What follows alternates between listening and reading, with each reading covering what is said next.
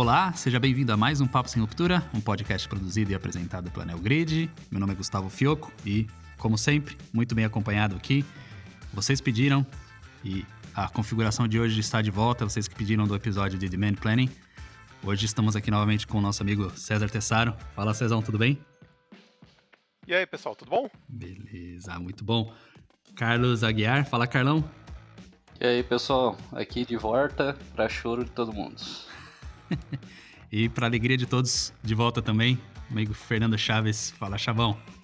Ô pessoal, bom dia, boa tarde, boa noite. Vamos discorrer por um assunto que a gente também gosta, assim como o Demand Planning. Isso aí. E o assunto hoje é, é, é para os grandes, né? Então o assunto hoje é sobre DRP e temos duas, três, quatro, quatro grandes mentes, talvez, para falar um pouco sobre o assunto. E, mas grande, assim, o Carlão junto com o Tessaro aí bastante envolvidos com, com DRP. Então o, o, o, Carlão hoje vai, vai ajudar a gente a, a, a, destrinchar um pouco esse assunto. Eu vou até colocar um ASMR aqui, que é um. Você, aqui o podcast não tem, não tem imagem, né? Se vocês me olhassem agora, eu ia estar que nem aquele meme do Michael Jackson, do thriller. Sabe que ele tá comendo a pipoquinha, só olhando, vendo o bicho pegar? vou colocar um ASMR aqui só pra. essa pipoquinha comendo aqui. Sensacional. Porque hoje, hoje o show vai ser bonito, eu vou ficar aqui acompanhando, vou, é, mas o nosso amigo Carlão, Carlão, você cara, traga pra gente aí o assunto de hoje, cara. Fala um pouco do, do, do, do, que a gente vai abordar nessa próxima uma hora aí com essas, essas mentes brilhantes que temos aqui hoje novamente. Beleza. Acho que assim, primeiro ponto é não vamos uh, tentar começar pelo conceito, que conceito sempre é chato, né? Vamos entender primeiro, assim, é, nesse meio agora, dessa pandemia, ou até se a gente pensar na cadeia de suprimento como um todo, né? Como que as empresas fazem para não gastar mais, né?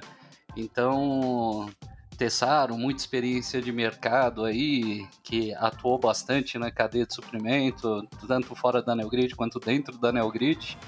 O que, que você é, acredita né, que ajuda mais as empresas, as indústrias, os varejos na hora de pensar assim na cadeia de suprimentos? Olha, cara, nesse começo, pessoal, dando continuidade que a gente falou da semana do, do último pod, né, que é sobre planejamento de demanda, cara, o, o que eles estão fazendo agora, cara, é se reorganizando a casa para gastar menos dinheiro né, com as diversas operações do negócio. E no caso específico de, de supply chain, o que a gente está falando? Tentar gastar o menos possível com estoque. E o que, que a gente pode fazer então para fazer isso? É justamente utilizando metodologias para fazer o planejamento da distribuição. Né? Então, o que, que eles têm que fazer? É garantir que você tem o produto na, no lugar certo, na hora certa, mas na quantidade certa. Né? Então, e, e, nesse momento de ter certeza, você ajustar muito bem isso é chave para você não perder dinheiro e ao mesmo tempo ganhar venda. E dentro disso aí tem uma das ferramentas mais conhecidas que é o DRP, né? DRP é uma das ferramentas que auxilia a fazer essa gestão. Mas a gente ouve muito falar do DRP, sopla de letrinhas. Semana passada, semana retrasada, a gente falou do SNOP, do planejamento de demanda. Tessaro, ou Chabeira, né? Contribua aí. O que é o DRP aí para a galera que não está acostumado com essa sopinha de letrinhas? sopa de letrinha mesmo. Sopa de letrinha, né? Eu gosto de falar bastante, de tentar fugir da sopa de letrinha, né? Principalmente quando eu falo do início aí da minha jornada dentro da Neogrid. Essa sopa de letrinha, ela fazia uma confusão gigante na minha cabeça, né? SNOP, DRP, VMI, CMI, né? CPFR. Mas basicamente o DRP, ele é um processo, uma solução que ela suporta todo o processo de compra e distribuição entre os locais de estoques, quer sejam seja uma indústria, um distribuidor ou um varejo, né? Essas transferências entre esses locais, né? Gerando requisições dessa transferência e requisições de compras ou distribuição de produção, né? Mas falando ali do, do termo DRP, que é Distribution Requirement Planning, né? É, é planejamento, distribuição de requisitos seria. Exatamente. E é e assim, se você traduz o termo né, DRP para português é exatamente isso: é você fazer o planejamento da sua, dos requerimentos de distribuição, ou seja, quanto você precisa ter de produto em cada local, né, do seu estoque, nas suas lojas, nos seus CDs, na sua fábrica, né, se você tem estoque na fábrica. Então, assim, justamente é uma metodologia para te ajudar a planejar tudo isso, né, e facilitar muito a execução do dia a dia. É, então TRP bacana. Tá, então a gente já sabe que entra lá naquela, naquele conceito lá de ter o produto certo no local certo. Essa é frase batida de mercado, né, gente? É, todo mundo fala isso aí porque é, é, é o que a gente busca. Mas várias empresas têm políticas diferentes, né? Então tem sistemas de planejamento diferentes não é toda empresa que trabalha da mesma forma. Então, até quando você fala genericamente assim, ah, tem o produto certo no lugar certo, muita gente deve virar os olhos e falar assim, pô, mas isso eu já sei, né? Mas tá, vamos agora falar então dessas, desses sistemas de planejamento de estoque. Quais são os comumente conhecidos aí? Ajuda a gente, Tessara, tá, a entender isso aí. Então, antes de justamente é um chavão, mas a chave desse esse que é um negócio simples historicamente, né? Um clichê. Só que o grande complexidade é como fazer isso. E saber o que que é a quantidade certa, o que que é o timing certo, né? Quando é o timing. Então, isso é esse que é o desafio. E aí tem várias metodologias com várias abordagens diferentes para conseguir chegar nisso. Então, se a gente está falando, por exemplo, de, uma, de, uma, de um planejamento é, forecast driven, ou seja, que é orientado ao planejamento, ele vai, é um, vai ser um processo que vai se basear muito no seu demand planning, né, no seu planejamento de demanda, que a gente falou no último podcast, né, e vai usar isso para dobrar em suas políticas de estoque. Então, de acordo com o que você está querendo fazer de vendas no seu futuro, né, o que, que você está planejando para esse futuro, ele vai planejar o, o estoque de acordo, né. Por outro lado, tem outro ponto de vista, que é o demand driven, ou seja, aquele que é orientado à demanda real, o consumo do produto naquele ponto. Ele não depende da, do, do forecasting. Né? Ele acaba sendo independente, ele é mais blindado contra erros de planejamento, mas ele vai ser responsivo ao que está acontecendo na, na, ao consumo. Então, se você tem um produto que está consumindo mais rápido que planejado, ele vai tentar atuar nisso de forma de outra forma. Então, são dois pontos de vista diferentes, né, para mesmo solução do mesmo problema, mas no final das contas, são duas soluções, ferramentas muito boas e que vão depender da característica de cada negócio, para você saber qual que você deve adotar para seguir em frente.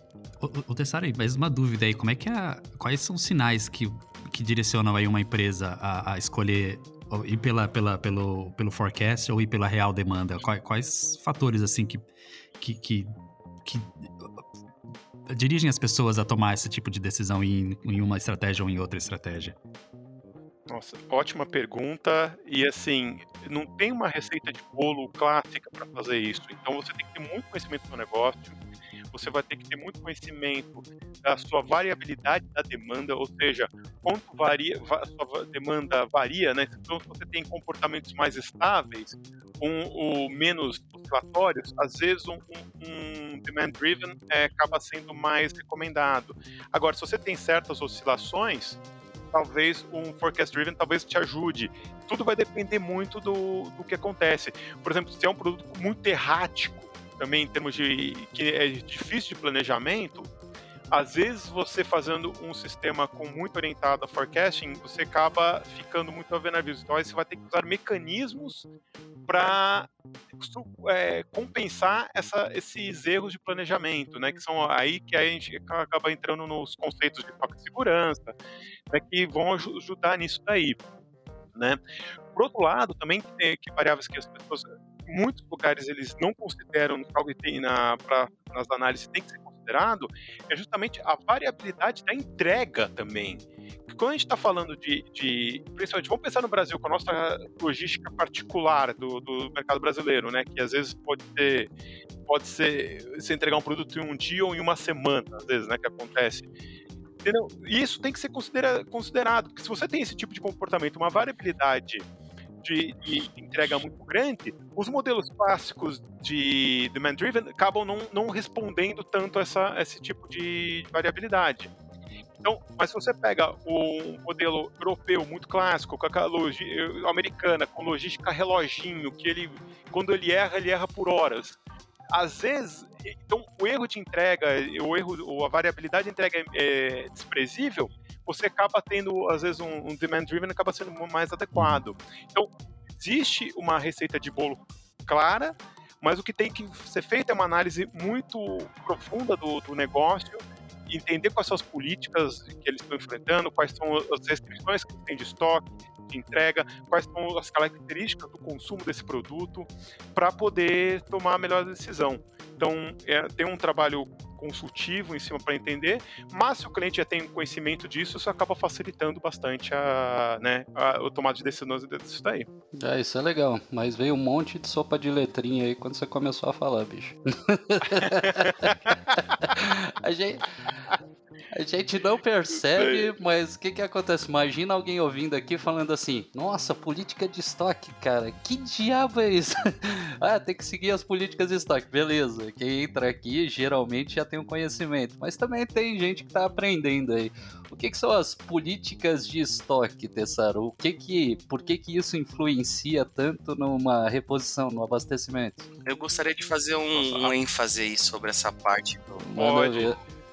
Manda é a ver, política tá de estoque, né? Agora eu vou falar sobre o cara que não usa o DRP. Então, muita, muitas práticas, né, que a gente entende como erradas, é travar uma cobertura fixa para os itens que eu tenho, sei lá, nas minhas lojas, nos meus CDs, e aí a diretoria vai lá e traz um número mágico. Ó, tenho que ter 45 dias, 45 dias de estoque para todos os produtos que eu tenho estocado, entendeu?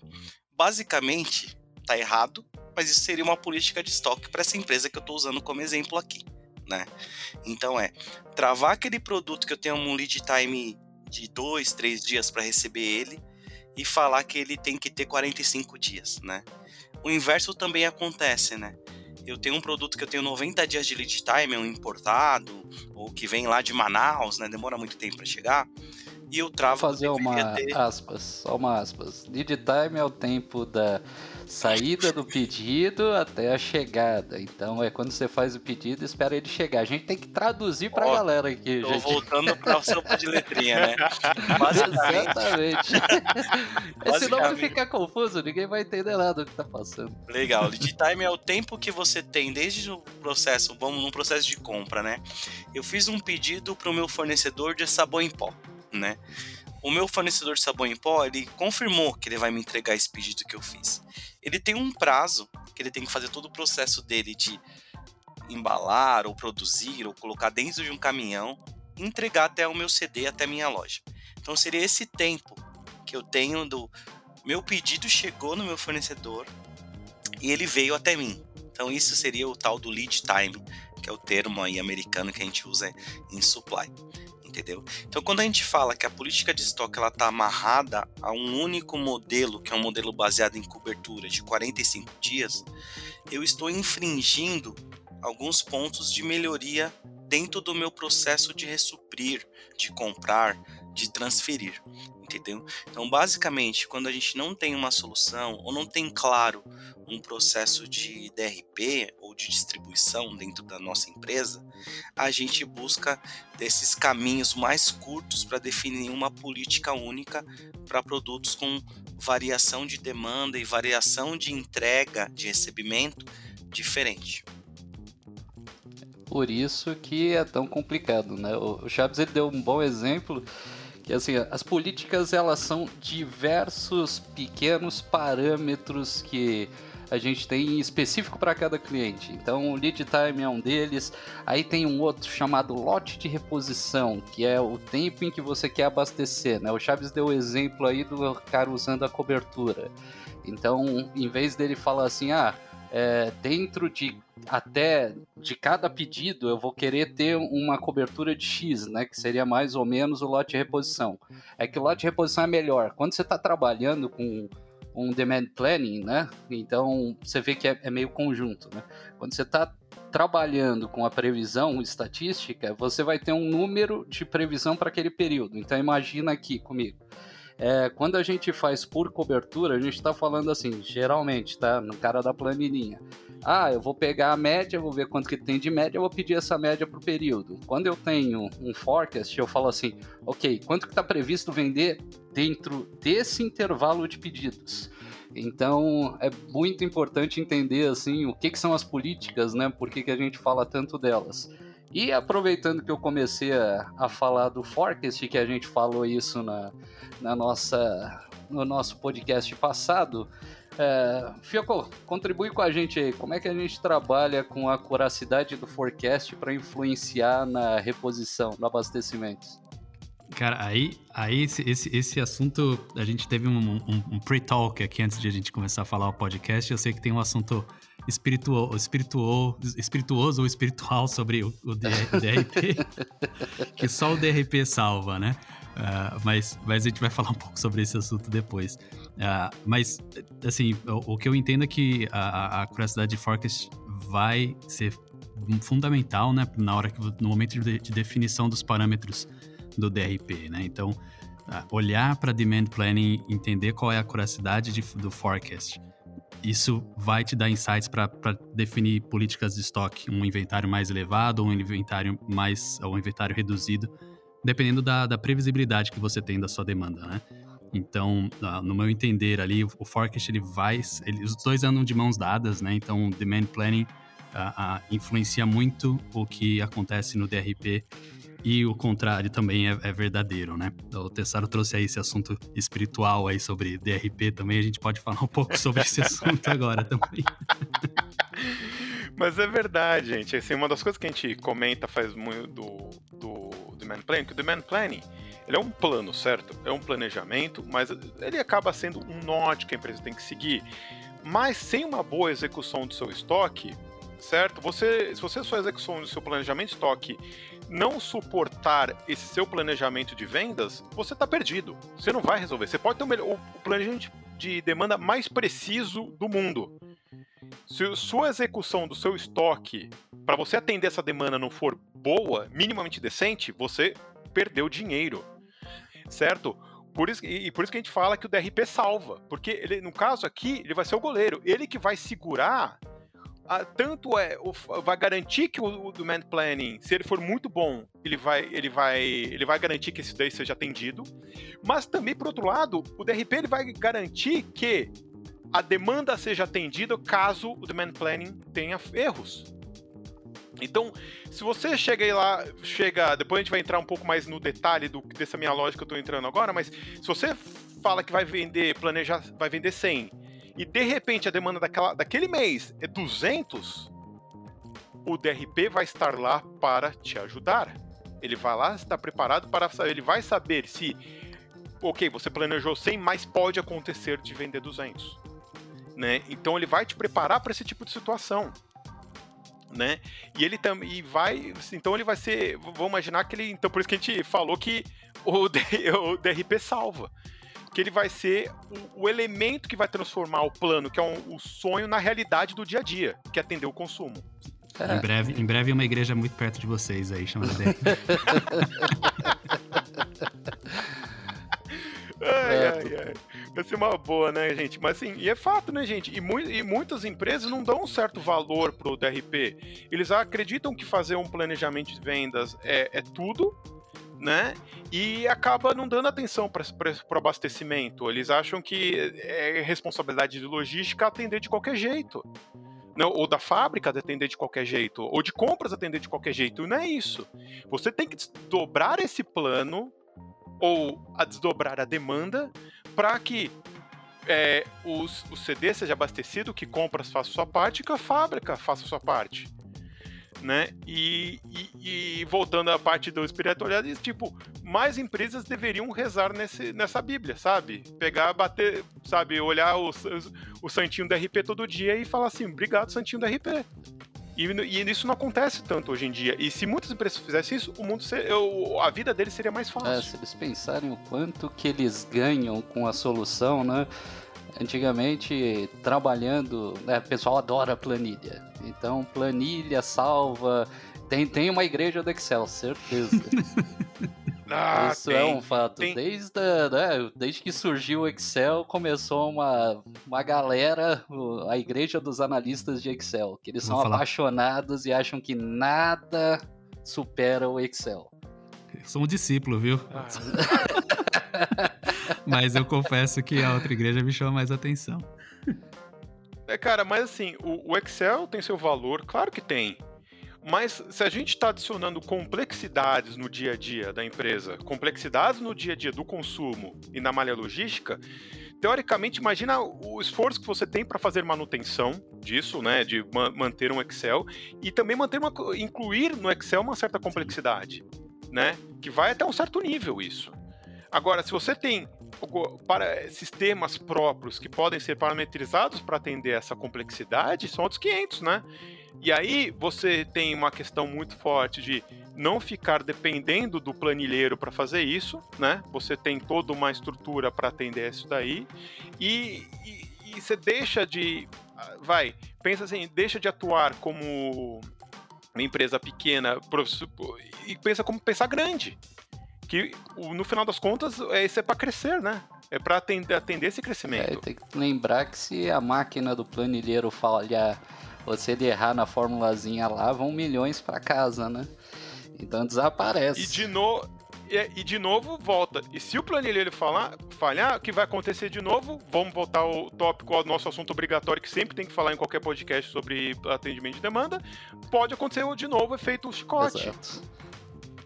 Que é, vamos conceituando, é se você, às vezes, mexendo um pouquinho numa ponta, por exemplo, no varejo, uma pequena oscilação no varejo pode causar um belo do impacto gigantesco na indústria, se as pessoas não se trabalharem. E o DRP é uma das principais ferramentas para poder segurar esse tipo de efeito. Ele vai ser o colchão que ele vai justamente amortecer o impacto dessa da, da chicotada, né? Se tiver uma, uma alteração muito grande. Sim. E, e é isso que vai fazer. Entendeu? Então, assim, de novo agora, bota, bota o bingo aí, quem tava jogando bingo corporativo de supply chain, checa de novo a, a caixinha do, do defeito chicote. Mas é verdade, gente. Né? né? E também é aquela coisa, né? Excel, você tem a certeza de uma coisa. O planilheiro ele consegue até salvar um backup do Excel, mas ele não consegue trabalhar em real time com ele. E apesar de ser uma ferramenta excelente, né, bicho? Não é um servidor, não tá guardado em vários lugares, não dá Sim. para comparar uma base de dados muito grande. É legal, gente. Ó, eu sei VBA, eu fiz programação disso, então até o solver eu sei mexer muito bem, tá, gente? Então eu não sou contra o Excel, adoro o Excel. Só que existem limitações que são inevitáveis, né? Você precisa entender que nem tudo você consegue resolver com uma formulazinha no Excel ou com várias planilhas. Uma hora o computador trava. O meu computador travou uma vez, deu uma dor de cabeça inacreditável. E ainda bem que existem sistemas hoje em dia. Né, Às vezes, dependendo da limitação do sistema, o Excel vai ajudar muito, por exemplo, para simular uma nova, uma nova situação, fazer uma aproximação. Olha, se eu mudar essa- se- esse cenário para cá, o que, que vai acontecer? Às vezes pode te ajudar. Tem outros sistemas que são mais avançados que você consegue fazer simulação na ferramenta na hora, né? Então, aí, mas se, se, se ele não chega. Se é um sistema mais cru, que não tem tanta flexibilidade, o Excel ajuda nisso tudo, né? O, é uma ferramenta que pode ajudar. Mas se você tem, quer fazer algo específico e adequado, né? Com relação a a qualidade, a performance, tudo, obviamente tem ferramentas muito boas para seguir em frente. Né? Isso- É assim, mas mesmo quando a ferramenta tem essa possibilidade de visualizar, às vezes tem algumas pessoas que elas gostam de validar o que a ferramenta já faz. Mas off topic, off topic. Não vamos citar sobre. Não, se, se a gente começar a entrar nesse daí, eu vai virar de novo audiolivro, gente. Eu tenho um adendo sobre vivência, né, de consultoria Neogrid, né, quando eu trabalhava em pré-vendas, desenhando os projetos, né. Eu, assim como o Gustavo falou, também vim da religião Testemunhos do Excel, né, antes de sair do, antes de entrar na Neogrid. Mas teve uma vez que uma empresa de distribuição de medicamentos, né, tava participando de um de uns desenhos na Neogrid, né, para adquirir DRP. E aí a gente já estava andando muito bem no, no, projeto, aí apareceu um dos testemunhos de Excel, né? E ele falou assim: "Não, eu tenho aqui tudo, tudo isso que você está falando, eu faço no Excel, né? Eu tenho macros, tenho solver, tenho tudo aqui que roda, né? E aí era tipo 11 horas da manhã, né? Eu falei: "Ah, então beleza, me mostra aí o, o seu o seu Excel, né?" Ele deu um play lá nas macros dele e falou assim: "Ah, vamos almoçar." e aí a gente foi almoçar.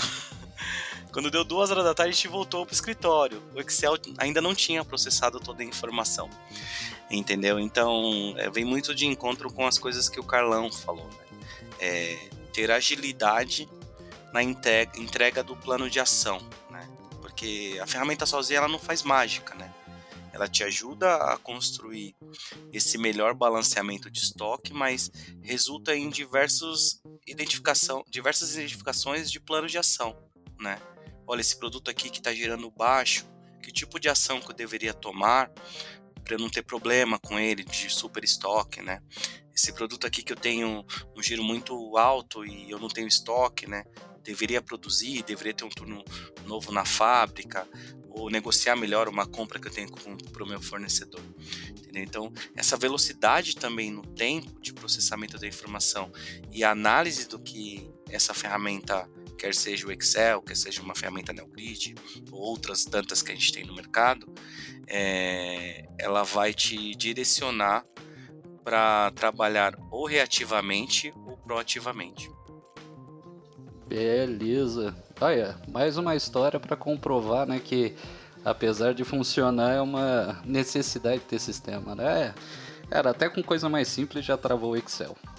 Uh, é, cara, e tem a questão também de compliance, também, de rastreabilidade, Sim. tem toda uma questão, tipo, para para a segurança da empresa, né? Não ficar tão, tão, tão dependente de uma ferramenta caseira, Sim. né? É, querendo ou não, é caseiro, né, bicho? Você pode falar assim, ah, não, eu tenho o certificado aqui empresarial do Excel. Não, filho, estamos falando que você está guardando no seu computador. Mesmo que você guarde no servidor, é um Excel que pode fragmentar. Então, relaxa que um sistema ainda vai te dar mais garantia.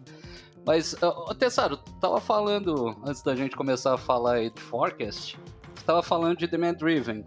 Como que funciona o demand driven quando a gente está falando de né, da, da, do, do sistema de abastecimento, do DRP em si? Olha, o Demand Driven é um sistema bem interessante que ele não depende de, de, de previsão para fazer. Então ele, ele. Eu não gosto de usar esse termo, mas vai usem o, o termo literal, parece que ele é reativo, ele reage à demanda. Né? O pessoal não gosta do termo reativo, né? Que pensa com atrasado, mas não, ele é respon... ah, melhor ainda, responsivo. Oh, é boa. A, a, demanda. Então, se você tem. Só que em vez de trabalhar com um conceito mais forte de estoque de segurança, ele acaba tendo um, vai, um parâmetro de estoque máximo para você trabalhar. Então, cada. De acordo com uma janela de abastecimento, e com, de acordo com o ritmo do, do, do consumo, você segue as ordens de compra para abastecer ou de transferência para abastecer, abastecer esse estoque. Então, e que legal, se você tem metodologia, essa é a metodologia clássica, né? O que você pode a gente tem traz de avanços aí é que metodologias para revisar esse estoque máximo, esse estoque mínimo, né, para fazer essa regulagem. Que aí, de acordo com o comportamento da demanda, ele vai sabendo, olha, esse estoque tem que ser um pouco mais alto, esse tem que ser um pouco mais baixo. Estamos numa época de baixo giro ou de alto giro, e aí vai se configurando isso. E ele vai respondendo ah, o estoque, esse estoque, essa parametrização desse, vai, desse colchão, desse buffer, é, ele é parametrizado de acordo com esse comportamento que está acontecendo na demanda. É um método muito legal para produtos é, regulares, né? Vamos imaginar, tipo, vai, o, o, o Carlão comentou que eu às vezes sempre solto o exemplo de iogurte, então não vou falar de iogurte. Vamos imaginar cerveja no, cerveja no mercado, por exemplo, que tem, tem uma certa regularidade, tem uma certa variabilidade conhecida. É muito é, é, é prático trabalhar com ele e não tem tanta complexidade de depender de um forecasting que é um processo pode ser um processo complexo, né? Obviamente, se o, o forecasting acaba sendo é, mais preciso que, que isso, você acaba adotando outros métodos, mas ele acaba sendo muito mais fácil né, de trabalhar no dia a dia. Ele é ágil, né, a implementação é mais rápida né? Só que um dos pontos que, tem que, que ele tem que levar em consideração é estudar muito bem essas parametrizações iniciais desses estoques para considerar também a variação de entrega, que a entrega tem que ser bem confiável, o, o, o abastecimento tem que ser bem, é, bem parametrizado né, e confiável. Sabe uma curiosidade que eu tenho do real consumo? É, é, é uma premissa o, o, produto estar mais próximo do consumidor para a gente usar o real consumo? Eu, eu pergunto porque eu, eu tenho exemplos ou situações onde, onde a empresa, uh, obviamente, vende um produto, mas existe uma cadeia de distribuidores ou de, de, de, de, de é, principalmente distribuidores que passam esse produto para frente até chegar no consumidor final. Existem aí umas duas camadas, mais ou menos, de, de mais dois elos ali, dois ou três elos na, na, na, na cadeia. E, e, sempre existe o risco do, do, famoso efeito chicote, quando, quando a gente tem esses eh, diversos elos. Mas minha curiosidade é: é uma premissa o, o, a indústria estar mais próxima do consumidor para a gente ter uma real, a real demanda sendo utilizada ou não? Isso, isso independe? É, eu vou falar que assim, ajuda. Né? Não é que. Ajuda muito. É, ajuda demais. Porque o que, que acontece, né? Quando Tessaro estava falando lá no começo, falou assim, olha, isso é uma coisa que funciona muito bem por causa do lead time, agora todo mundo já sabe o que é, eu não preciso repetir. Check. Então, se tá check. Check. Então, quando você tem um lead time muito baixo, ou seja, cara, vai sair da indústria. Então, aquela cerveja lá vai sair da indústria e já vai direto para o supermercado, onde o consumidor. Lembra aquela loja da Google lá? Da Google não foi da Amazon que eles fizeram, que isso. o cara acompanha por câmera. É basicamente isso, bicho. Ele sabe exatamente quando o produto chega, ele sabe quando o produto sai. Quando o cara vai lá e retira, já contabiliza pelo tempo de entrega que é menor, o controle é melhor. Então, ah, geralmente, né? O pessoal fala assim: ah, não, mas a demanda não é tão fixa assim. Não, a demanda ela é, cara. Se você pensar bem, no verão vai vender muito mais protetor solar do que no inverno. Então você tem períodos em que a demanda tem uma variação e sempre tem aquela escolha pelo produto da moda e etc. Então o DBM ele consegue se ajustar para isso tá? facilmente, né, que é o real consumo. O real consumo, ele tá trabalhando com isso. Ele tá vendo assim, nossa, começou a vender mais, começou a vender mais. E ele vai repondo. Conforme você tem um lead time mais curto, ele é muito mais eficiente, né? Uhum. Então, por isso que esse ponto aí que você citou é mais do que acurado, né? Não, mas um ponto que é importante, cara, que assim, você tem que ter uma malha, sua malha logística tem que suportar isso. Se você tem o seu CD de abastecimento muito próximo, com a rápida agilidade para atender as lojas, um, um sistema tipo DBM ajuda muito. Entendeu? Porque aí você tem, você tem agilidade no abastecimento da loja. Então, aí, teoricamente, você tem o estoque vai de exposição, que é importantíssimo para chamar venda, né, que é uma decisão bem, bem de marketing, trade marketing, né? Só que aquele estoque que fica atrás pode ser diminuído, porque você tem, teria agilidade para abastecer essas lojas. Então, você ter o, o CD, um lead, uh, o CD abastecendo rapidamente essas lojas é importantíssimo tá? E, e, que é aquele ponto que eu falei de eh, ter confiabilidade na, na, no abastecimento. Então, isso é, é, é, muito importante e, assim, se você tem essas condições para fazer isso, você tem um sistema com baixo processamento computacional, uhum. né? E, e, resultados bem precisos, né? Que é, basicamente é ter um estoque otimizado. Perfeito.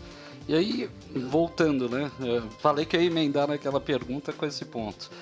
Quando você estava citando aqui, a gente está falando do real consumo, quando a gente tem essa situação em que é mais fácil de fazer um controle, mas teve um momento que você falou que o DRP salva, né? E o DRP salva por causa de um colchão. E aí você falou de logística. Então a gente automaticamente entrou na conversa de nível de serviço do estoque de segurança. Explica Exato. melhor para mim aí, Tessaro, porque eu tô aprendendo ainda contigo. Como que funciona isso? Ai. Ó, o Carlão vestiu a sandália da umidade hoje, ah, cara. Que, tem, que é isso? Tem que colocar, é né, bicho? Então, cara, tipo, uma coisa que a gente, quando fala de nível de serviço, é importante ressaltar que é o nível de serviço do estoque de segurança, né? Que às vezes pensa em nível de serviço geral, a gente vai pensar naqueles indicadores de, de abastecimento, como o TIF, uhum. o line fill, né? Que são é, assunto para outro, outro, outro podcast com outra sopa de letrinhas, né? O que a gente está falando aqui do nível de serviço do estoque de segurança é uma, é uma medida, vai, vamos imaginar, estatística que vai medir o quão confiável é o seu estoque de segurança. Tá? Se a gente pensar o estoque de segurança, vamos lá, desculpa, vou ser um pouquinho intensivo em, em estatística um pouquinho, mas segurem, tá? Calma, gente. Não, não, não, não desliguem o podcast agora, por favor. Né? Então a gente vai ter, cara, o estoque de, o nível, o estoque de segurança é uma ferramenta para suportar as variações de demanda, certo? E as variações de entrega certo? Então, o que é o estoque de segurança? Ele vai ser uma ferramenta que vai ser o intervalo de confiança para você atender essa, essa variabilidade, tanto da demanda quanto do lead time. Olha só que, que então assim é um, é um conceito estatístico e para definir qual que é esse intervalo de confiança você precisa saber qual é o nível de serviço, ou seja, eu quero atender a 90 a um percentual da sua variação, variação tanto da demanda quanto do lead time. Então se eu quero que atender, eu quero atender 100% dos casos, é impossível. Por quê? Eu quero ser que se você tem uma, vamos imaginar, a cerveja do Carlão que vende, vai, 100 por, por dia, tá bom? Assim, Carlão, pra você? 100 cerveja por dia na é, sua loja? 100, 100 não dá não, mas beleza, vamos seguir. Tá? Vamos imaginar que eu chego agora pra, ir, pra você e falo assim, na sua loja, na Carlão Store, e falo assim, quero comprar um milhão de Aí cervejas. ferrou. Onde que eu vou tirar essa cerveja? Porque, exato. Isso é ter 100% de seu nível de serviço. Porque você, entendeu? Você vai, quando você fala que você quer ter 100% de nível de serviço, você atende qualquer demanda. Por quanto mais absurdo que ela seja. Agora, se você sabe, não, quero atender a 95% das minhas demandas, aí você vai ter uma curva estatística depois, depois a gente procure seu, sua biografia estatística para ajudar nisso daí, que vai, e vai, vai ter uma curva para indicar isso. Você fala assim: olha, 95% dos casos que eu chegar para você então, olha, eu vendo em média 100, só que eu tenho meu estoque preparado para atender até 300. Entendeu? E o mesmo vale por outro ponto de vista do estoque para entrega. Se ele entrega todo direitinho toda segunda-feira, ok, isso não tem variabilidade. Mas se às vezes ele entrega segunda, mas às vezes ele entrega terça, às vezes entrega no domingo, você tem uma certa variabilidade. Então você precisa ter o seu estoque de segurança para suportar isso. Você tem um estoque que, de, que de segura o nível de serviço que atende 100% das variações, você fala, olha, o cara vai atrasar 40 dias ou mil dias atrasar o seu estoque. Você, teoricamente, você teria que ter um estoque de segurança para aguentar isso. Então, é um conceito complexo, mas é importantíssimo para você saber o, o que, que vai, qual que vai ser a demanda que seu estoque vai. A, qual que é a demanda que o seu estoque vai atender. E, no final das contas, esse nível de serviço, o que, que ele vai ser? É uma ferramenta, então, para calibrar o seu o custo de excesso de estoque, ou seja, então, para você não ter estoque demais, e também calibrar a falta de estoque, para você não ter estoque de menos. É, mas é, é, você vai pensar Não assim, sei se já presenciou, sabe? Naquele exemplo lá da cerveja, quando o cliente, entre aspas, perde venda, né? Que ele entra em ruptura porque teve uma demanda assustadora, que aí o cliente acha que aquela demanda vai voltar. A tal da demanda reprimida.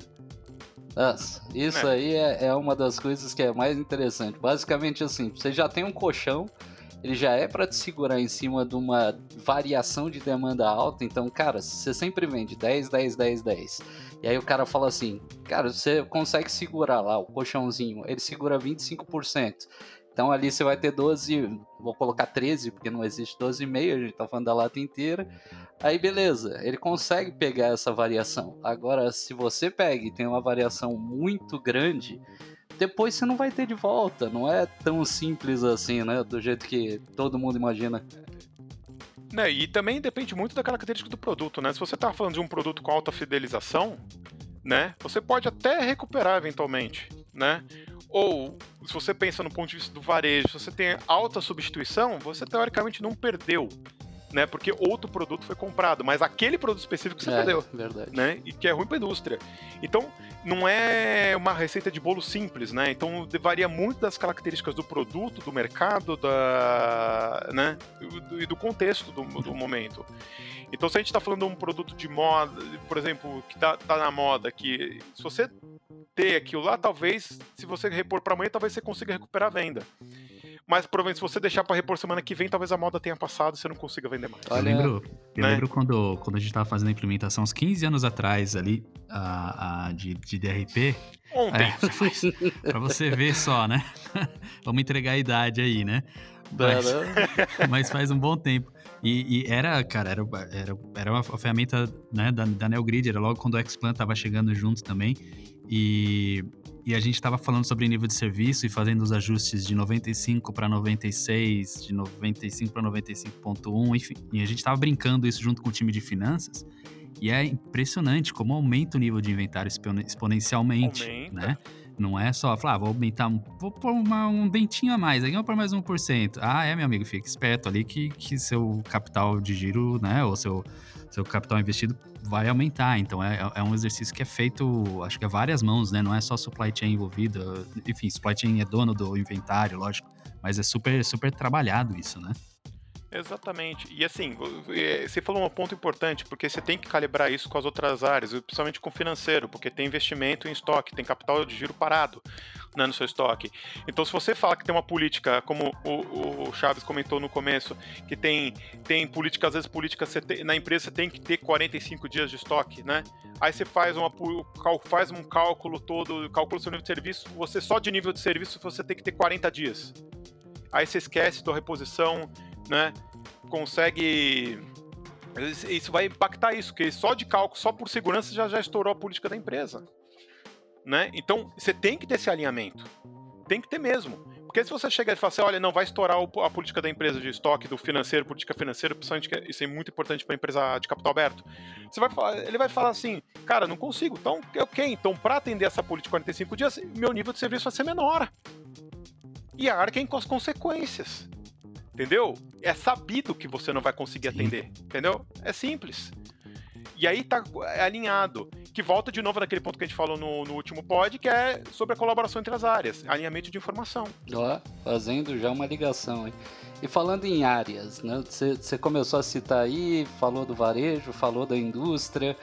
Galera, aonde que a gente consegue colocar um DRP? A gente consegue colocar em qualquer lugar? Dá para colocar na, na indústria, no varejo? Dá para colocar até no distribuidor? O que, que você acha, Tessaro? Olha, eu, como a gente já estava se datou agora, agora há pouco, né? Deu, entregou o RG, eu também vou entregar o meu, né? Meu, quando a gente começou no Nextplug, que é, o, é a base do, do, software de planejamento e reposição da, da NeoGrid hoje, né? Mais, mais de 18 anos atrás, o primeiro cliente foi um distribuidor. Aí, é. Entendeu? O segundo foi uma indústria. O terceiro, um varejo. foi escalando. Entendeu?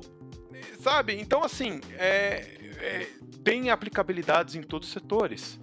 E nós temos também no, no mercado europeu, a gente fez, por exemplo, pensando isso, pensando no DRP de, orientado a planejamento, né, ao forecast. Agora, se pensar no DBM, nós aplicamos esses conceitos em, em, em varejos também, em e-commerce, Entendeu? Então tem, tem aplicabilidade em toda a cadeia. Porque se você tem estoque, você tem que fazer a gestão disso. Ó, oh, perfeito. Hein? Sabe? Então é, é importantíssimo isso. Tá? E, e mesmo se a empresa tem, como algumas grandes da tecnologia, por exemplo, tem estoque de, tem política de estoque zero. Né, você tem que ter essa gestão para poder calcular, é, calcular capital de giro. Porque eventualmente vai ter buffers, vai ter estoque intermediário, vai ter estoque em trânsito e você precisa ter essa gestão de distribuição. Ah, é legal de pensar isso aí, né? Essa, acho que aqui é onde a gente tem que dar um disclaimer aqui e falar assim, cara, é, sim, né, a ferramenta ela atende diversos tipos de setores, indústria e até distribuidores, mas existem particularidades, né? Então abordar isso aqui vai ser meio difícil. Vamos deixar isso para uma próxima e vamos pensar agora, né? Porque senão já já estamos o quê? Uns 40 minutos falando aqui. A gente senão, não para. Não vamos terminar. a pipoca tá acabando, a pipoca tá a acabando. A pipoca tá acabando. Mas, ô, ô Chaves, você não comentou nada, bicho. Você que vai lá, bate nas portas, o que você vê aí? Dá para levar isso pra indústria? Dá para levar pro varejo, que nem comentou o Tessaro?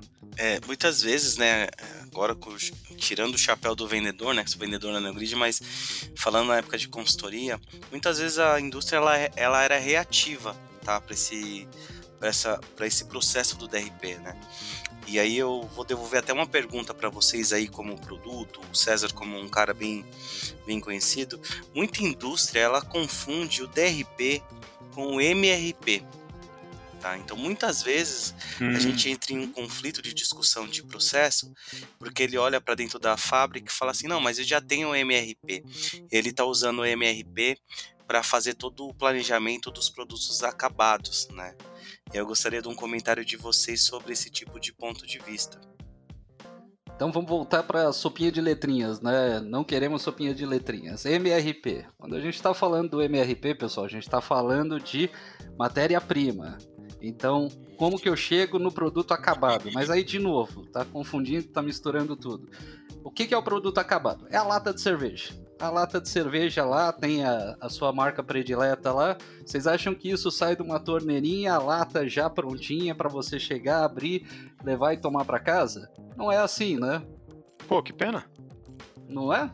Sempre achei que fosse.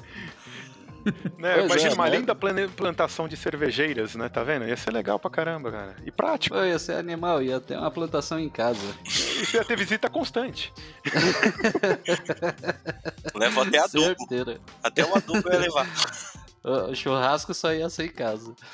Mas então, não é isso, né? Então, o que, que é o, a parte do MRP? É o controle da matéria-prima que gera essa lata de cerveja. Então, o alumínio que produz a lata, aquele invólucro que coloca na lata, o lacrezinho da lata e a água, a cevada, para alguns o xarope de milho e tudo isso você tem nos insumos. Para fazer aquela latinha, precisa do controle de toda essa equipe por trás. O DRP é depois que você tem a lata de cerveja. Por quê? Né? A indústria precisa transportar isso, precisa ver o quanto que cada um precisa receber. Então, tá aí a separação entre o DRP e o MRP. Né? E complementando, Carlão, seguinte, é, são, dois, são, são, complementares mesmo, porque se você tem um sistema de DRP que fala quanto de estoque, quantas latinhas você precisa ter no seu estoque da sua fábrica de cerveja, no caso, vamos imaginar, a gente precisa de 100 hectolitros certo? Porque você calculou seu DRP, viu que eu preciso de 100, 100 hectolitros lá. O MRP vai te dizer quais insumos são necessários para fabricar esses 100 hectolitros. Então, são dois conceitos complementares, né? Um ajuda o outro. Então, é bem perfeito. importante fazer essa separação.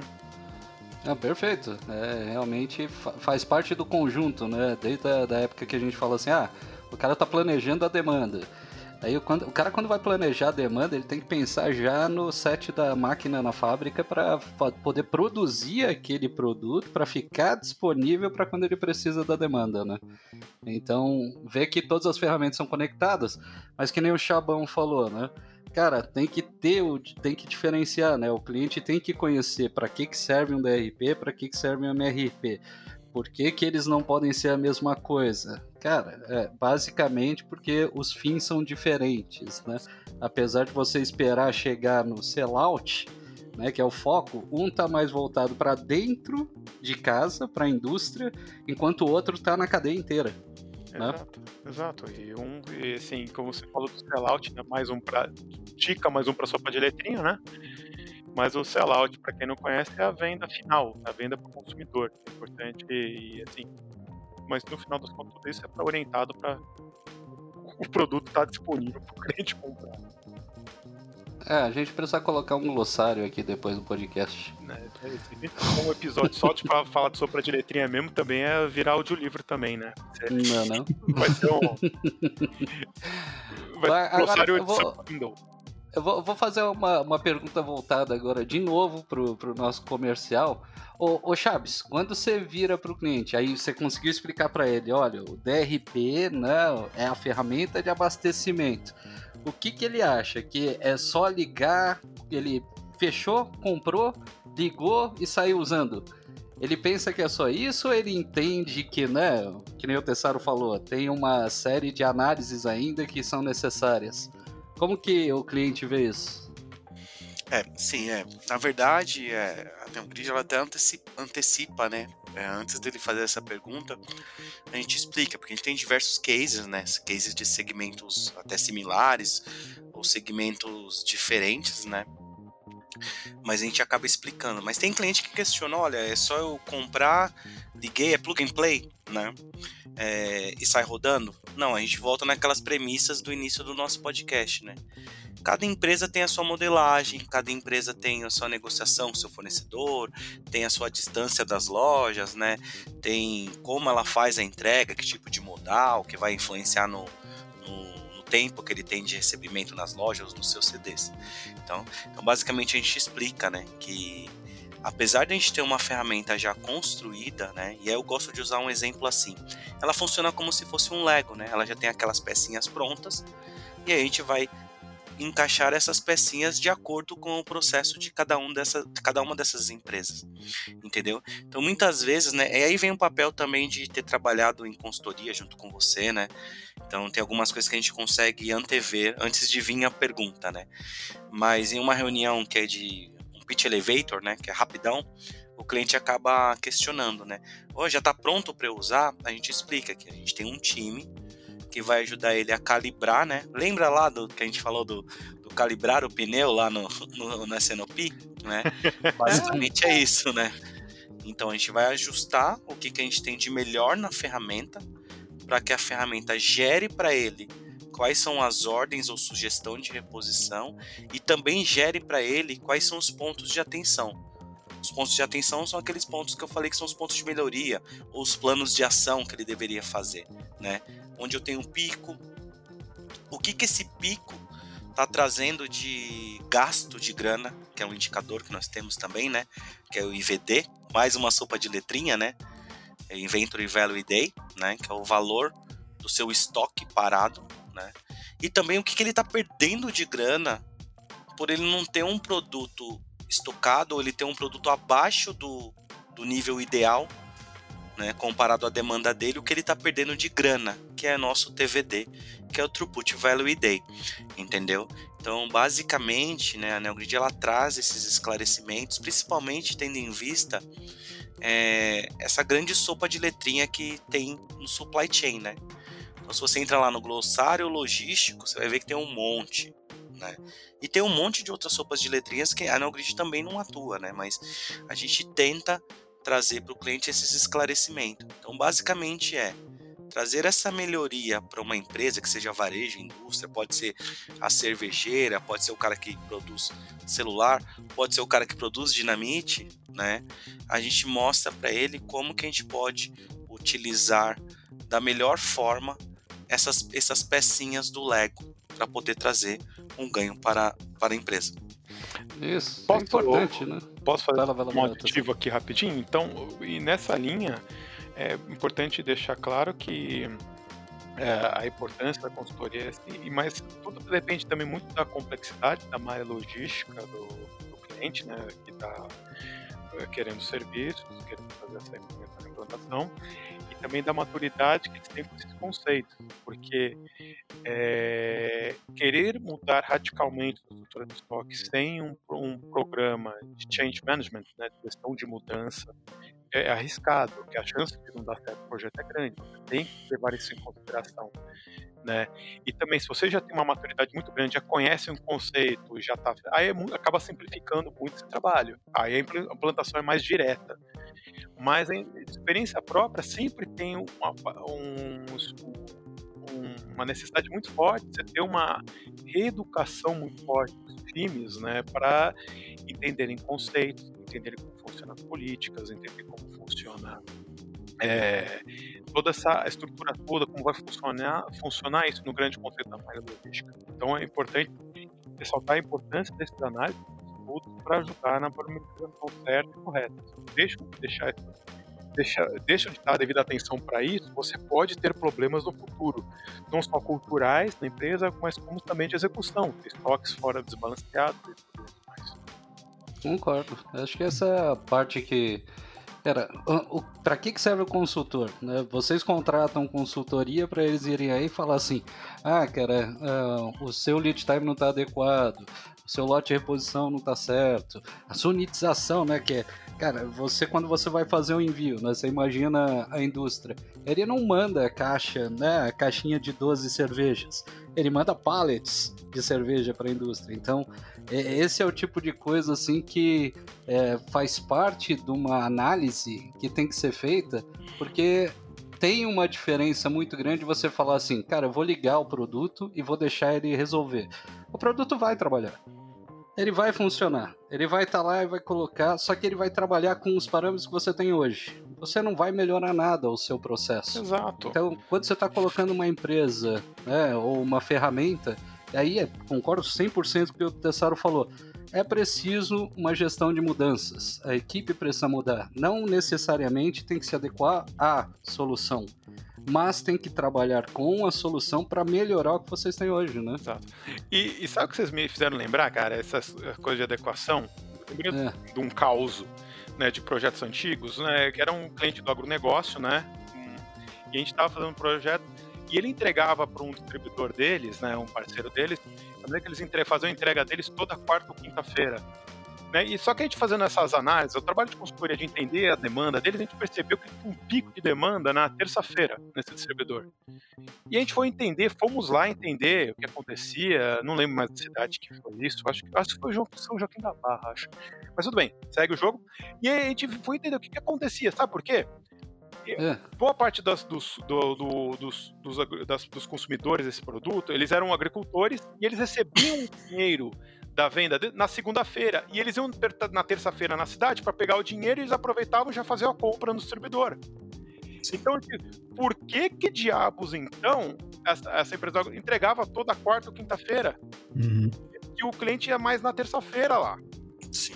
Entendeu? E aí a gente fez toda uma readequação, uma sugestão, e eles, e eles acataram de mudar a entrega para segunda-feira. E é justamente por dois dias antes da entrega, reduziu drasticamente o estoque parado no, no, no distribuidor. É, que fantástico é, isso aí. O que, Entendeu? O que, é, eu, eu, ia comentar que essa, toda essa, assim, eu adoro a tecnologia, né? Toda essa parte que, que, que, a gente sempre tem, sempre traz aqui. Mas eu confesso que o que me fascina bastante em, todo, em qualquer tipo de implementação, né? Em qualquer tipo de projeto é, é esse gerenciamento de mudanças e como a gente lida com as pessoas que estão envolvidas nisso, né? É, e conhecendo o negócio, etc.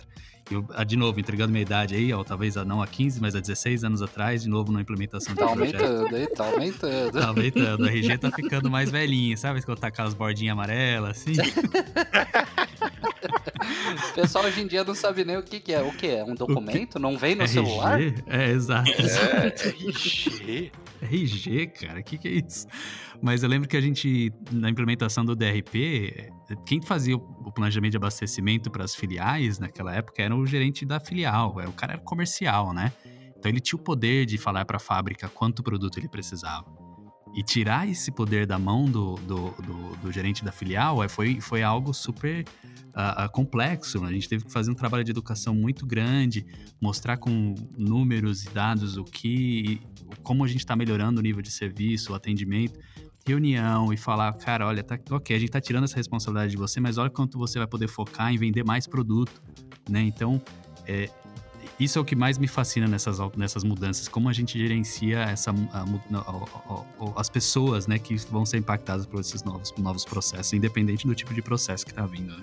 Não, Esse... deve ter sido fácil, hein, bicho? Foi uma delícia, Esse... cara. Esse tipo de discussão, esse tipo de, de, discussão e de ganho, né? A gente, como Neogrid, a gente não enxerga só esse ganho para a ponta, para o cliente, né? O cliente vai saber por que, que ele não tem que mais travar os 45 dias de cobertura, né? Porque foi discutido. Mas a Neogrid, ela tem um diferencial, né? Porque muitos players de mercado, ele tem a ferramenta e aí uma consultoria terceira participa desse projeto de implementação, né? Então a NeoGrid ela tem a solução e ela também tem o time que faz essa implantação. Então esse time ele nutre ali a área do Carlão, a área do Tessaro, com alguns pedidos que o cliente tem e faz se faz necessário para a evolução da nossa ferramenta. Então essa troca também constante é muito importante para a NeoGrid e por isso que a gente decidiu que é a NeoGrid que faz a implantação desses produtos, tanto nessa parte de consultoria de negócio que o Fioco colocou, que ele acha bem bacana, quanto na parte de tecnologia, entendeu? Se a gente não fizesse isso durante todos esses anos, a gente talvez não teria a ferramenta modelada da forma que ela está hoje. Muito bom, exato. Bom, mas agora, vamos lá, a gente já tem que chegar para o final, né? Já passamos de uma hora aqui na discussão. Então vamos aquela elucubração final lá. Vamos começar a falar sobre o que, que vem na frente, qual que é o nosso futuro, né? Como que a Neogrid vai conseguir ajudar? É, não se debatam aí, mas vamos lá, vou começar com o Tessaro. Tessaro, o que, que você acha aí? o que que tá vindo, né? O que que vai acontecer nos próximos tempos, dá uma de mãe de Ná aí, pra gente falar assim, beleza, agora é aqui que a gente vai ajudar vocês e é aqui onde vocês têm que começar a trabalhar. Vamos lá, mãe de Ná, Tessaro, então, manda. O que a gente vê agora, principalmente com o crescimento de tecnologia, da tecnologia, de uso de tecnologia para calcular, cara, hoje não tem mais desculpa você utilizar ferramentas próprias, para fazer o processamento se você tem ferramenta, é, a tendência é utilizar o computador para fazer coisas que você fazia manualmente ou que, fazia, que, o, que o, Excel fazia. E você dá dinamicidade. Como a gente tinha falado, por exemplo, fazer um cálculo do nível de serviço de forma legal e de forma escalável é de complicadíssimo. Só que hoje a gente tem metodologias de inteligência artificial para poder determinar isso. Isso, isso é o futuro. Você trazer o, metodologias de inteligência artificial, metodologias de para eh, diversas, até, até utilizar blockchain para fazer um negócio desse. Então, o futuro está aí. E, e para deixar o profissional o, de planejador de estoque focar no, em pensar e analisar, não focar em, em, em moer dados, em trabalhar dados. Entendeu? O futuro está aqui, está nisso. O futuro, o futuro profissional pra, que vai trabalhar com distribuição de, plane, de planejamento de distribuição é um cara que tem que ser muito mais um pensador do que um cara que, que, que é mastigador de dados. Isso que é o, a tendência que eu tô vendo no, pra agora. E não é nem pra, pra amanhã, não é nem pro futuro, eu tô falando pra agora mesmo. Exato. Já, já mudou, quem não percebeu ainda tá bobeando, né? E Exato. você, Chaveira, o que, que você acha aí? Eu concordo bastante com o que o Tessaro colocou, né? Principalmente hoje a gente tem a, a, profissão do momento, né? O cientista de dados, né? Esse olhar aí para o dado é, um, é algo que tem que acontecer para ontem, né? E deixar de lado essas soluções que não te entrega direcionamento de plano de ação. Né? Assim que eu enxergo e assim que eu sempre enxerguei, né? A gente falou bastante aí sobre o processo do do, do Excel, né? Mas hoje a gente está numa era totalmente digital, cloud, né? Por que, que a gente não se apropria, apropria disso, né? Para trazer mais velocidade na tomada de decisão dentro, dentro das empresas. Nossa, total de acordo. Acho que né, vale os dois pontos, né? A gente está falando, ah, a tecnologia tá aí, tá aí para ajudar, lembrar, né? A gente já tentou lembrar isso no primeiro episódio, fez isso depois também. Assim, galera, o que o Fioco falou é uma verdade. Ah, o, que, o que existia já era. O que existia é passado, o mundo está mudando, o que existia antes não existe hoje. Então, assim, você pensar no, no como que a gente trabalhava antigamente, que tinha necessidade de uma pessoa ir lá apertar o parafuso, hoje um robô vai lá e faz isso isso não deixou ninguém desempregado, isso só mudou. A pessoa começou a pensar, ela começou a trabalhar na máquina para poder fazer a máquina funcionar melhor, começou a ter analistas para isso. Hoje a informação chega muito mais rápido para gente. Então, assim, quem não se adaptou ainda, que o mundo está mudando, né, corre, que dá tempo, é só você ligar o seu celular, entrar aí nos canais e conseguir. Ah, até esse podcast serve para isso te dá um começo, um empurro, você já entende um pouco da sopinha de letrinhas e daqui, bicho, é só melhorar. E aí, é óbvio, né? Eu vou, vou citar mais algumas coisas que a gente citou durante o podcast. Foi, por exemplo, quando a gente estava falando do Minimax, né? O Minimax, que era utilizado muito pelas indústrias e por muitos varejos, tá? Eu vi isso pessoalmente era assim: você coloca os, a quantidade que você gostaria de ter no máximo e no mínimo, e as ferramentas ultimamente trabalhavam com aquilo lá, e depois você ia ter uma revisão dali a três meses.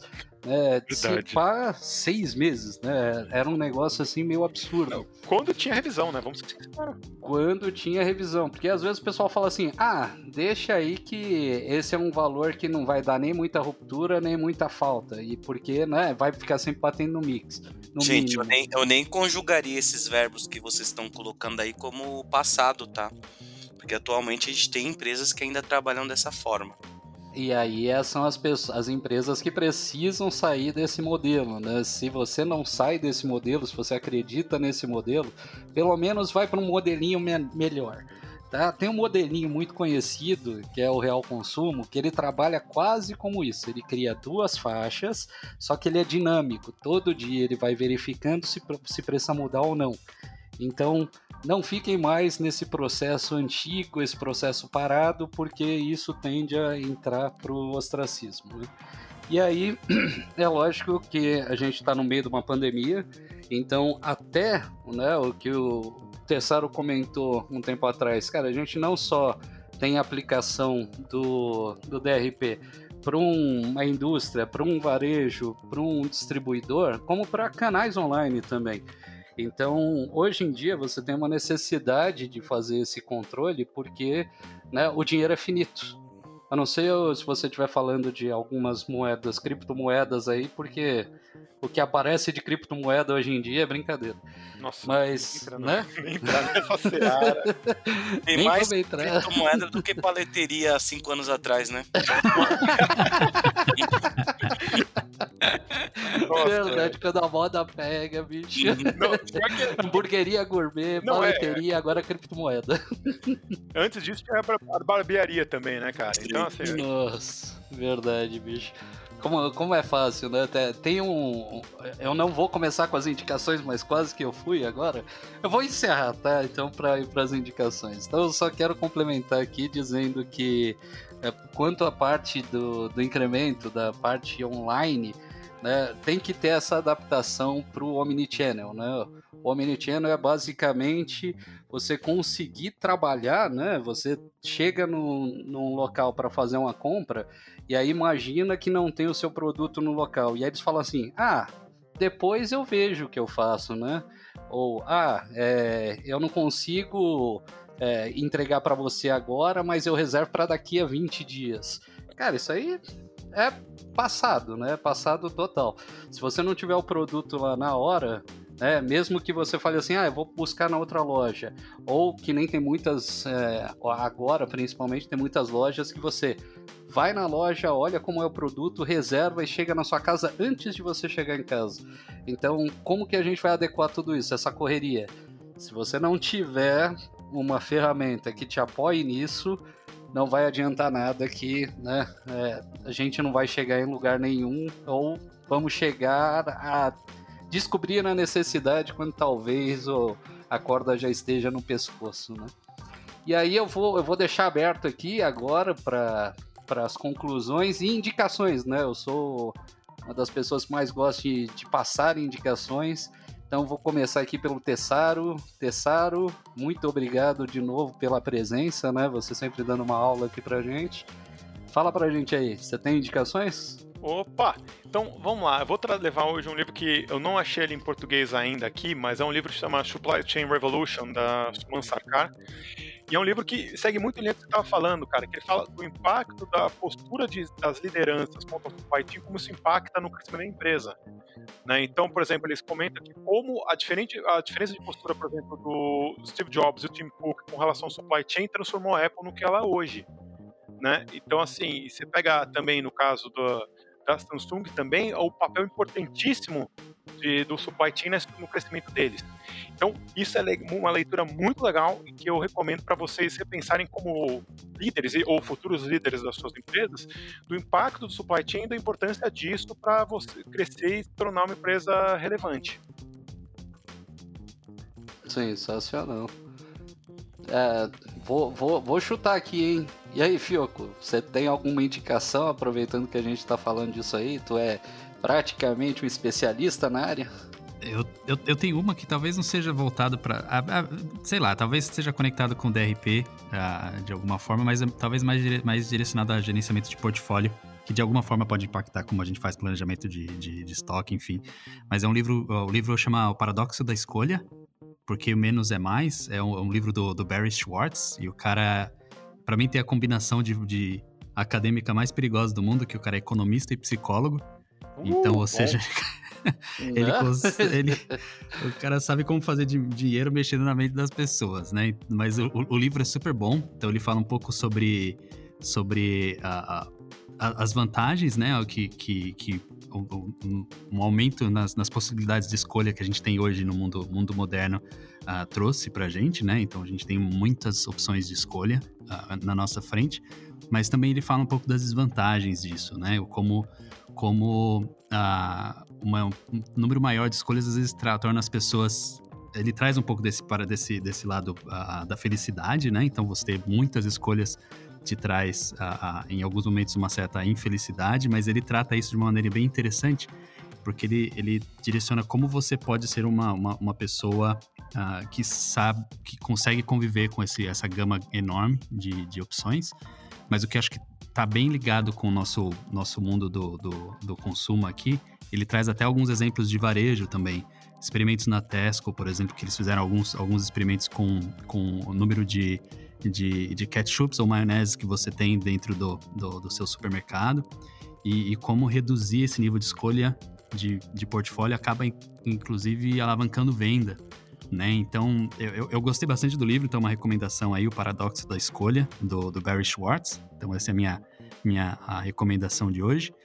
E pouca gente sabe, mas eu ainda continuo na minha luta aqui para aprender alemão. Então, continuo fazendo meus, minha, minhas aulas de alemão e eu uso um, um serviço oh. que, é bem, que é bem. Cara, eu não sei o que é mais difícil, administrar supply chain ou aprender esse bendito desse idioma, cara.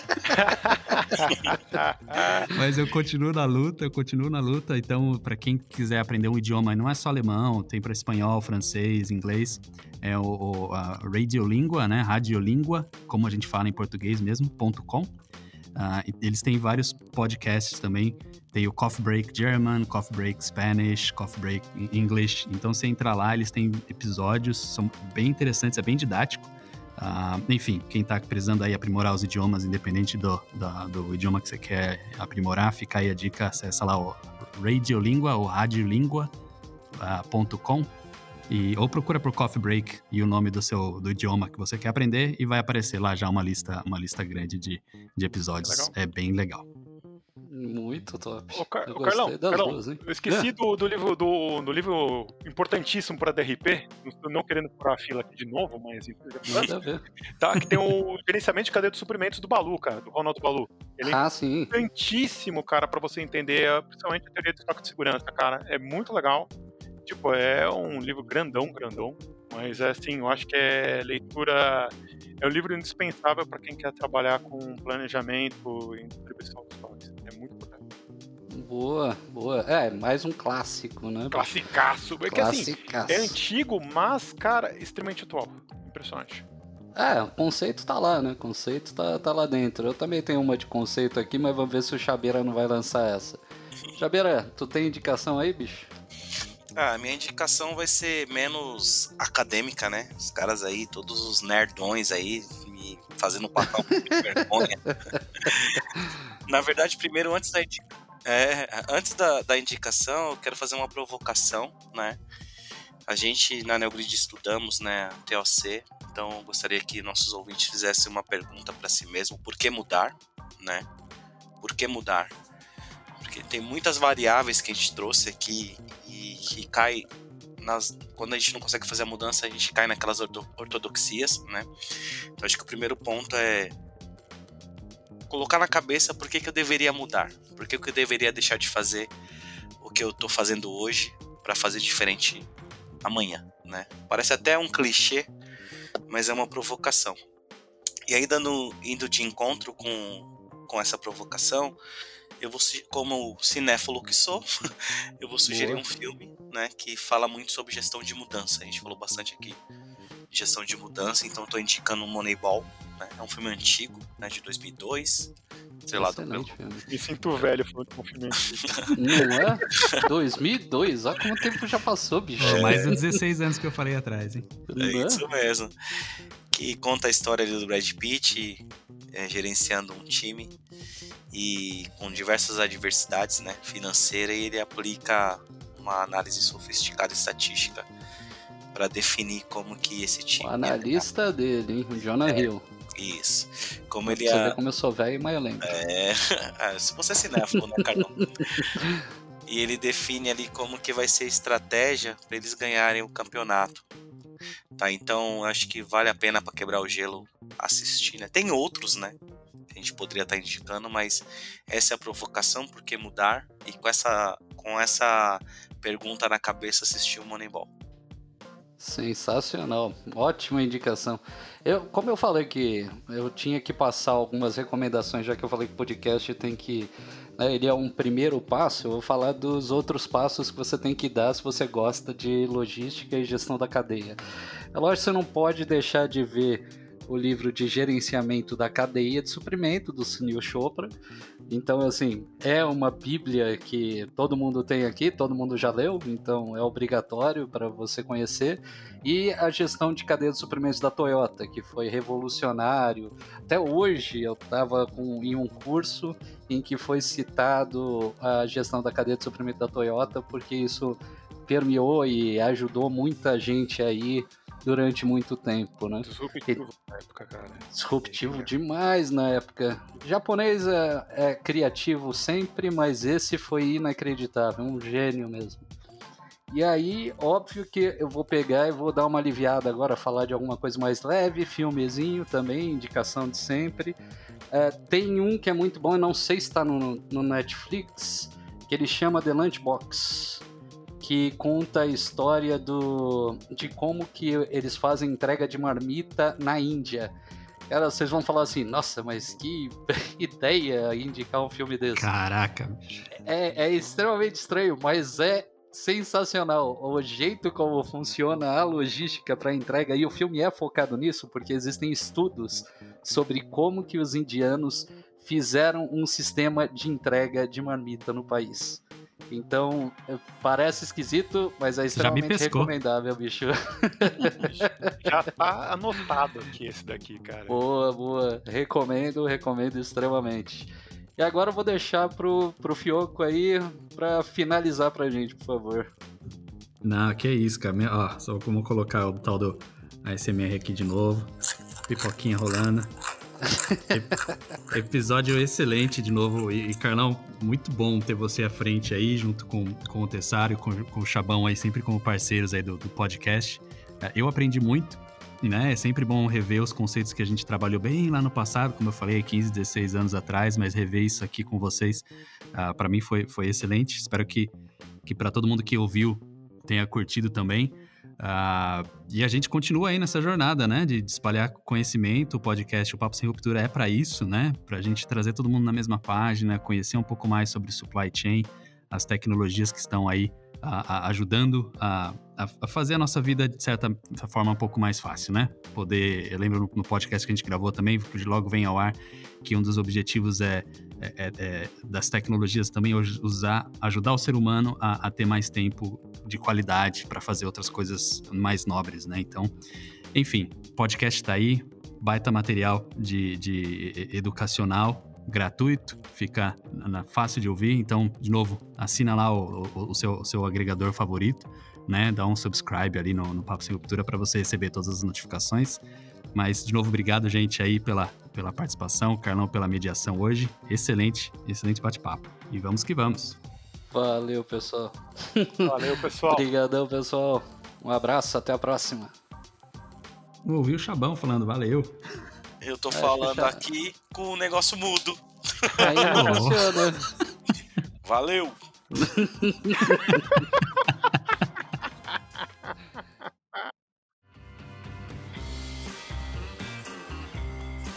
Papo Sem Ruptura está disponível nas principais plataformas de podcast, como Spotify, Apple Podcast, Google Podcast, SoundCloud, entre outros. Escolha sua plataforma preferida e se inscreva para receber as notificações dos próximos episódios.